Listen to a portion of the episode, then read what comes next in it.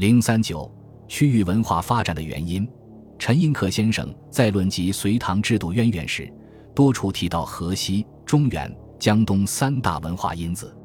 若做进一步考察，这实际上可视为魏晋南北朝时期的三大文化区，即河西、关陇文化区，包括代北在内的中原文化区和包括巴蜀、荆楚、岭南在内的江南文化区。一个大的文化区内又有若干小的区域文化，三大文化区之间存在着南北之间、东西之间的文化交流，文化区内也同样存在着交流与融合，形成了这一时期多元发展的文化格局。那么，导致区域文化多元发展的原因又是什么呢？其一，经济的多元发展。文化的发展总要受到经济发展的制约，区域文化的发展也与区域经济的发展有着密切关系。东汉帝国的瓦解，北方长期战乱分裂，汉族和少数民族向边远地区和江南迁移，出现了一批新的经济开发区，如在辽西，流民多于旧土之人十倍有余。鲜卑慕容氏设立侨郡、侨县，虚怀引纳流亡士庶，辽河流域得到了开发。在河西，自钱粮开始，通过劝课农桑等政策，农业、畜牧业、手工业和商业均有较大发展，行清国富，商贸繁荣，成为西北经济发达地区。在四川，诸葛亮经营巴蜀，实行屯田，发展蜀锦，经济发展很快。在江南。孙吴、东晋、宋、齐、梁、陈六朝经营，长江中下游地区广为开发。随着中原移民大幅度南下，江南的开发又向纵深发展。巴闽、荆楚、岭南的经济也加快了发展。到南朝末年，江南已是良丑美浙，奇犬相望，连雨高蒙，阡陌如绣，成为全国经济最发达的地区。在中原，虽屡经战乱，但随着南北对峙局面的形成，经济也逐渐恢复发展。多个经济发展区的形成，为区域文化的发展提供了物质条件和保证。其二，民族与人口的迁徙。魏晋南北朝时期，伴随着战争，出现了大规模的民族与人口迁徙。在河西、中州避乱来者，日月相继。从前秦袭江汉之民与敦煌的官方迁徙，到永嘉之乱时的流民浪潮，仅武梁时期便有数十万人进入河西。在江南，自晋末到南朝刘宋间，相继渡江的中原人口就有约九十万。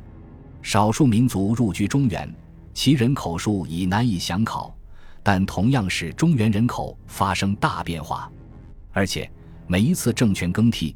都会伴有人口迁徙，每一次战争过后都会出现人口流动。民族与人口迁徙并不仅仅是一个劳动力问题，而迁移的人口中有不少是文人学者，因而也使得文化发生迁移。河西文化的昌盛，原因之一就是中州士人纷纷流于河西，而北魏平凉后，河西学者的东徙，又促进了中原文化的复兴。同样。中原儒学之士的南下，也促进了江东文化的发展。其三，统治阶级崇尚文教。魏晋南北朝时期的割据政权，不论是由汉族还是少数民族建立，不论国祚长短，一般说来，当政权稳定下来后，都要采取崇尚文教的政策，尊崇儒学，开设学校，整理经籍，这些举措无疑都有助于文化的发展。但由于所统治区域的情况不同，因此崇尚文教的内容也有所不同。如河西地区的武梁统治者大都崇佛重儒，因而儒学发达，佛学繁荣；东晋政权为门阀士族所秉持，因而玄风盛炽，崇尚清谈，理论思辨活跃。北朝朱政权为少数民族建立，迫切需要解决政权稳定问题。因此，推重儒家之道，质朴求实，从而造就了具有不同特色的区域文化。其次，特定的地理环境，地理环境并不能决定文化发展的水平，更不能决定文化的优劣，但地理环境会赋予文化以一定的个性差异。我国幅员辽阔，地理复杂，高山大河将全国划分成若干环境、气候、物产均不相同的区域，使这些不同区域的文化表现出不同的特点。苍茫的塞北草原使代北文化具有豪放雄健之风，秀丽的江南山水使江东文化具有清新飘逸的空灵之气，地近西域使河西文化染上了浓郁的异域风姿。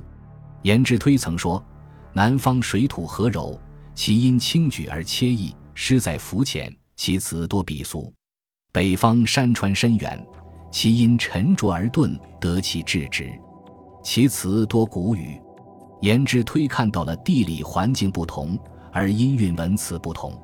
同样，地理环境不同，文化的风格也不同。上述四个方面的原因，使魏晋南北朝时期区域文化得到了迅速发展，并且各具特色，风姿迥异，展现了当时文化的丰富性和多样性。本集播放完毕，感谢您的收听，喜欢请订阅加关注。主页有更多精彩内容。